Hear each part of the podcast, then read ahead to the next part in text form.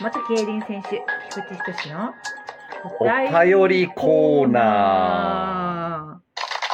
ちょっと始まりがいつもと違うんですけどー。ちょっと変えてみました。そうなんですよね。えーうん受講者の方からお便りをいただいてて、はい、まあ、それを読もうかなというねそ、うですね。えーとこなんですけど、はい、おー広翔平さんがね、はい、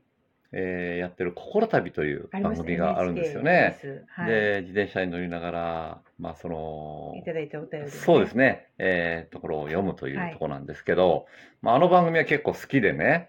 ううんん、その場所に行くまで日野翔さん山嫌いでね結構文句垂れながら行くんですけど、 はいまああ、そんなね、えー感じでやりますか。そんな感じで、はいやりましょう。菊池さんが読むんですね。えー違 いますよ。は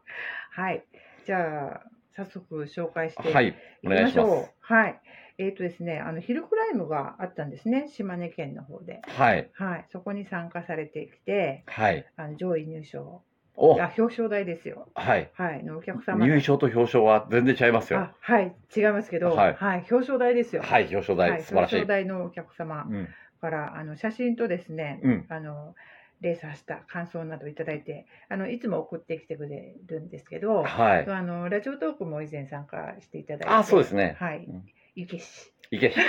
なんですけど、うんはい、あの表彰台だったんですけど、うんまあ、反省点もあったかなみたいなところでちょっと読ませていただきますね。うんまあ、あの島根県のそのヒルクライムが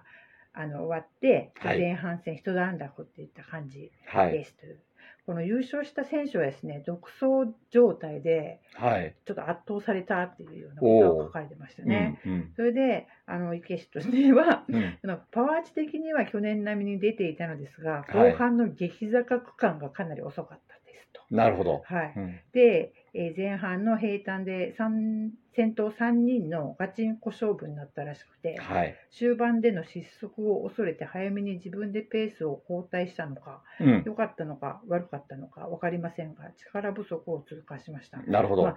あの表彰台なんで十分だと思うんですけどやっぱはりその先にその上の選手がいたっていうので、うん、うん力不足を痛感したと、うん、停滞期ですが諦めずにやっていきますということなんですけはいど。はいそうですね。えーまあ、レースの様子がそのお手紙からよくわかりますけど、はいそのまあ、3人がね、はいえー結構ガチガチやっててペースが上がったところに、まあ、自分がそのペースについていくと後半ね、えーパワーダウンするかもしれないっていうところで、うんうんえー一度下がって自分のペースでえー上がっていくっていうところがそのお話から見えてくるんですけど、はい、まあ、難しいですよねこの判断は。うーん、わかんないですよね。そうですね、その限界走行付近での自分の判断っていうのは、まあ、いい悪いではなくて、すべていいと思います、自分は。あはついていけなかったんですよ、多分い。いけなかった。いけなかったんですよう。そ、のギリギリの時に、いどっちを選ぶかっていうのは、はい、まあ、その当事者の方のその一瞬の判断でほぼ決まるんですけど、はい、それはそれで正解じゃないかなと思思うんですよね。えーまあ局面局面でこうしとったらよかったああしとったらよかったっていうことは、まあ、レース後によく自分も思ったことなんですけどその時にそう判断したのは自分の実力がそこまでだったんだっていつも思ってました、うん。うんもしも違った展開を作るならもう一つやっぱり力をつけないといけないしそうなるともう考えなくそっちの方に向かっていくんで、うん、うんまあもうあんまりそのねここにえ悩まない方ーあ悩まなくても自分はいいと思うんですけどね、うんうん、まあ、その時は自分にとってベストの判断だった。そうです、そうです、そうです。でもっと力がいるっっていてういうことは分かっ方が分かった方がそうです前ね。に向いて進んでいくと、その通りです、その通りです。うん。ううんんそ。こを後悔するよりも後々冷静になると意外と思うんですよね。 あの時にねとかあ、そこのこ時でにねとかね。けどもっねと、いけたかなとかそれがその時の自分の実力です。うんうん。ね、この後半の激坂っていうのが結構どれぐらいパワー残したらいいかわかんないですよね。わかんないですよね。もうフルパワーでいっちゃうと、おそらくもうパワーダウンしちゃうし、まあそこら辺のそのパワーのマネジメントうんうんっていうのはすごく大事にはなるとこなんですけどね。うんうんまあ、これが例えば、えー若い選手、はいうん、中学校ジュニアあたりの世代の選手だったら、考えずに行きなさいと、もしもそれでパワーダウンしたら、また練習したらいいじゃないですかっていうことは言えるんですけど、はいもう限られた時間の中でやってる社会人の方っていうのは、まあ、その中の判断っていうのはもう最善であるっていうふうにね、うん思って、また頑張ってもらえたらなと思いまうす。ん、そうですね諦めずに頑張るって書いていただいて、はいそうですねいいですねはいはい、うんはい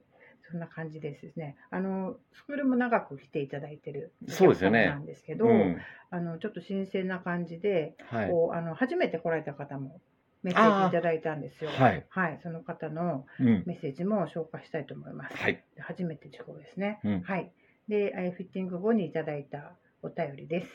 えーおはようございますはい昨日自宅からしまなみ大島一周の170キロライドおをしましーた。 すごいです170ねキロ。はいはいえーフィッティングの効果は圧倒的でそれなりの負荷でライドをしましたので、はい。疲労がないというわけではないですが、はい。今までの感覚からするとうん、圧倒的に全てにおいて楽にライドできましたおお。本当に感動しておりますとマジックにかかったような感覚になりますでそんな話をしながらそのケンフィッティングご紹介なんでおー。はいご。紹介いただいた後のお友ご友人の方と一緒にはい。走ったんですよっていうお便りなんですよね。仲いいんですね、二人。 仲いいですねそんなこと言い合えそるうでね、すね仲なんでね。マジックうのようだと。ん。あ、いえいはえ、いもうそれはマジックではないんですけど、ち ゃんと理論立てて、えー、まあそして、それをね、えー実際自転車にポジショニングに生かすっていうことをやってるんですけど、まあ自転車っていうのは、人がエンジンでね、えー、進ませるのは人なんうんで、はいまあそのご自分の力がしっかりあった、あったからそこまで走れてるわけで、あこれそうですね全く何もうん練習もしてなかったらそういう感覚はあー出てこないとは思うんですけど、まあ170キロ走るだけでも、すまあごいそれはですよねそれですごいと思うんですよね。すごいですようん。でもともとあのその方が持ってらっしゃるポテンシャルを引き出すそうです、そうです、そうできっす。かけを菊池さんがそうですねフィッティングで作ったっていうことですねはい。まあ自転車と人とのマッチングを良くして、はいまああのー、人のそのパフォーマンス、そして自転車のパフォーマンスっていうのもあるんですけど、はいそれをいかにうまく融合さすかっていうのがフィッティングなので、はいまあ、それをおーやっていきます。ただね、えー徐々にまた変わってくると思うんですよ、初回なので。ああそうですね。はいはい。お客様のまあ、2回目、はい3回目と、状況でおーある程度こう動きは出てくると思うんですけど、まあ、あのそうするとまたさらに感覚が良くなると思うんで、ぜひまた頑張ってください。二回目すごい変わるんですよね。 2回目が多い。そう大き多いですよね大きいですよね。ううんんあ。のまた次回も楽しみに、はいお待ちしてますんで、今後ともはいよろしくお願いしますということですね。あとですね、あの長く来てくださってるお客様はい。もあのメッセージいただきましたので、うん。また初めての方とは違う感じの内容になってますんで、こちらもご紹介したいと思います。はい。はい、えーですね、えー力まなくても自転車が体に吸い付いて離れないような不思議な感覚を楽しみながら気持ちよく戻れました。はあい。のフィッティング来ていただいたああとですね走うんって感想ですね、で。フィッティングでの変更幅は安定してきていて少なくなってきていますが少なくなればなるほどそれを自分で見出す時間は長く難しくなるものと感じています。うんご自身でもね、うんされたりするうんうんね。はい。で、それで、それを1時間でやってしまい、リリフィットだったんでね。あ、そうでリすフィットね。の部品交換なしだったんで、はい。それを1時間でやってしまう菊池さんの技には毎度のことならからながら感動しますと。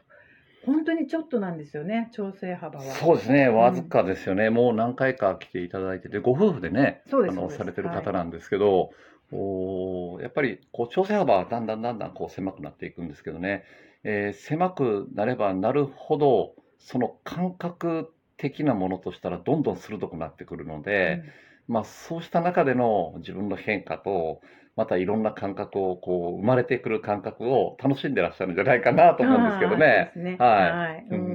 うん。本当あのそういうちょっとの動きでちょっとの調整で全然違うっていうのをすごいまた何回も来ていただくとそれが実感できてくるっていう。そうですよね、うんはい、まあ、あの同じ部品であってもその部品をこう使っていくうちにどうしてもおーなんでしょうね少しえー部品というか、まあ、シューズとかあーサドルかとかなんですけどちょっと形が変化するんですよね、はい。まあ、それをこう微調整で取っていかないといけないので、まあ、そういうところの違いを分かっていただいてるっていうのが嬉しいです嬉しね。いですね。はやい。っぱりお客様でこれは自分では出せないっていうのはよく言っていただきますよね。そうですね。あの、自分にチャレンジしてい来るお客様もいらっしゃって、 まあ、例えば修造変更するときに栗と一生懸命合わせてきて、うん。はい。どうですかなんてね、えー来るんですけど、いや、あの、何回か来ていただいてるお客様の栗と一は大幅には違ってないですよね。う。うんん、いつも思うんですけど、はい感覚がやっぱり良くなると、うんそういうふうに、まあ、なんだろう、これはちょっと違う位置だなっていう感じではなくなってくるんでこ、こだっていうのが分かってきて分かってくるんですよねあの大まかなところで分かってきて、で、まあ、細かなところは、まあ、自分も台数も、そのシューズの数も見てるんで、まあ、調整をかけていくんですけど、まあまあ、あのーそういうもののね、セッティングの技術も上がってきてるっていうのはね、見てて嬉しいですよね嬉。しいですね。はい。はい。まあこういった感じで、あのこれからもはい。時々ご紹介させていただければと思いますんで。そうですね、はい全部が全部そのなかなかねこう、はい表に出せないというかそうですね。はいい。あのご紹介できない部分が多いんですけど、うん、はいまあ、あの機会があればまたねそうですね。はい、そういうことで、はいまあ、この番組の中でね、うんご紹介したいと思います。はいうんホームページの方にもね、お客様の声って載せてるんですけど、はいそちらとか、こちらの番組とかでも、うんどんどんね、出していけたらなと思いますんで、わかりました。はこれい、からもよろしくお願いします。。はいいはいまた頑張りますんでよろしくお願いします。はい。じゃあ最後に菊池さんから。え、何をまとめろって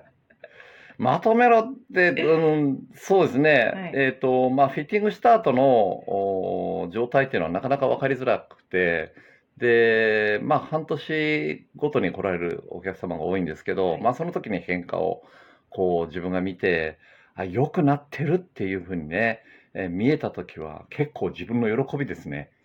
でも、ううんん、わかります。私はもい動画を見て思います。でしょうわーって嬉しい。はい。うん。で、はい、じゃあ、時間になりましたので、はい。はい、終わります。